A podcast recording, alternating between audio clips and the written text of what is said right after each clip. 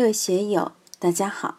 今天我们继续学习《禅说庄子大宗师》，以道为师的大圆满修行第二讲：真人的道气与功夫。第一部分，大家可以通过查看本段声音简介了解学习内容。让我们一起来听听冯学成先生的解读。庄子在这里对真人做了细腻的描绘，神仙、真人、智人，也可以说成是菩萨，他们到底是什么样子，又有何表现形式呢？庄子从这段开始，教给了我们观察善知识、高人的看相术。真人就是真实、真正、天真的人，是有修为的人。他会表现出一个什么样的形象？这个非常重要。我经常说，学道的人，不论学的怎么样，不论知识多广、见地多深、很有威仪，这些其实都不重要。关键在于这个人身上能不能透出一股道气来。大学里面的某些博导、教授之类的，出来讲课的时候，正气凛然，道貌岸然。但是要分房子了，评职称，谈到政治待遇时，打架的、吵架的，惨不忍睹，非常激烈。这个能说有道气吗？温良恭俭让，一点都看不见，那不行。真正的修行人，真正有受用的人，一定会在身上透出一股道气来。这个道气不是功名富贵之气，不是有大名望、有大供养。走到哪里去都是千百眷属随行拥戴，不是那个样的。他有他的品味。首先来说，何为真人？什么是真人？且有真人，而后有真知。庄子这里是一个肯定的判断，先把这句作为一个前提摆在这儿。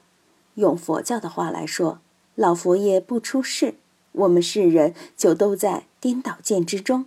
在烦恼之中，用儒家的话来说，“天不生仲尼，万古如长夜”；用恩格斯的话来说，就是没有马克思，我们都在黑暗中摸索。总之啊，要有真人才会有真知。为什么是这样呢？因为一般的老百姓，他们被这个烦恼，用佛教的话来说，就是颠倒见所遮障。他们能够看到人生宇宙的面貌吗？他们看不见，所以必须要通过真人，通过见了道的人，才能看到真知，也就是宇宙天地间的真理。西方著名的哲学家康德说过一句话：“人为自然界立法。”我们说的春夏秋冬二十四个节气都是人立出来的，没有人哪有现在的物理、化学这样公式那样定理？没有啊。老天爷并没有什么规律，它是处于混沌状态，天地宇宙的运行也是混沌状态，是人通过认识，特别是真人们的认识，然后才把宇宙各个部分、自然的、社会的、有机的、无机的、植物的、动物的等等，把它们区分开来。无论你通过科学的实验也好，社会的实践也好，还是要通过真人才能达到。真知，我们不能说山里面的老山民或者海边的老渔民就没有真知，他们也有他们的真知。山里的森林、地里的庄稼怎样料理？海里的渔民通过观察潮汐，知道怎样出去打鱼，他们也有他们的真知。但是整个社会化的在道上的知，必须通过真人才会有道上的知见。前面我们谈到了知和智的关系，谈到了所知和能知的关系，也谈到了天和人的关系。那么，这几者的关系应该如何善加处理？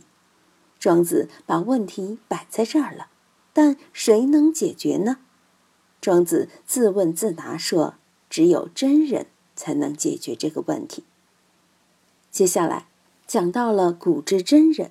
它是层层推进的，一共有四个层次，我们还是一层一层的看吧。先看这第一层的描写。何谓真人？那么，什么叫真人呢？就是说，我们一般人看不到的或想不到的，真人能看得到，能想到，他们就能把一般人看不到、想不到的真理提炼出来，像牛顿、爱因斯坦这些人一样，能从别人看不到、想不到的地方发现伟大的定理和客观世界的规律，他们就是了不起的人。真知也就是这样来的。在庄子那个时代，他觉得已经没有真人了，所以言必称古之真人如何如何。他不说当代，只说古代。那么他心目中的古之真人，首先是怎么样的呢？古之真人，现在的人都是假人，都世俗化、社会化了。古，这是一个时间概念，因为古代的时候自然性强，社会性弱。什么叫真人？真人就是一个纯真的人，就是一个自然的人，就是没有受到社会污染的人。什么叫社会污染？功名利禄、是非荣辱，这些就是污染人的东西。拿佛教的话来说，就是贪嗔痴慢。这些东西一入了心以后，我们就是现代人，我们就是烦恼的人，是社会化的人。纯自然的人，他没有什么贪嗔痴慢，也没有什么功名利禄、荣辱是非，所以要说是古之真人。古之真人怎么回事呢？不逆寡，不雄成，不磨世。什么叫不逆寡？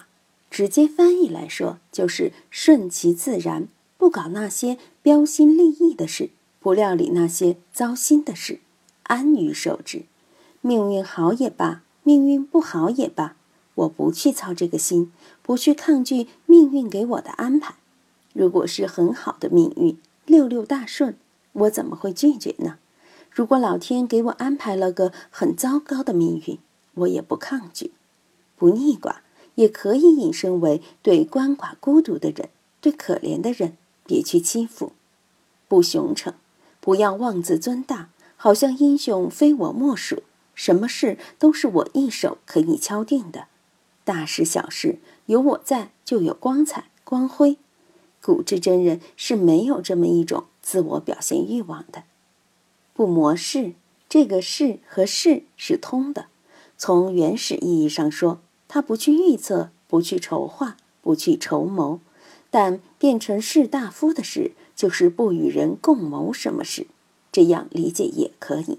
所以他的这个状态与我们现代人的这些是非荣辱观念不一样，不逆寡，他没有选择性。什么叫好事？什么叫坏事？他不知道。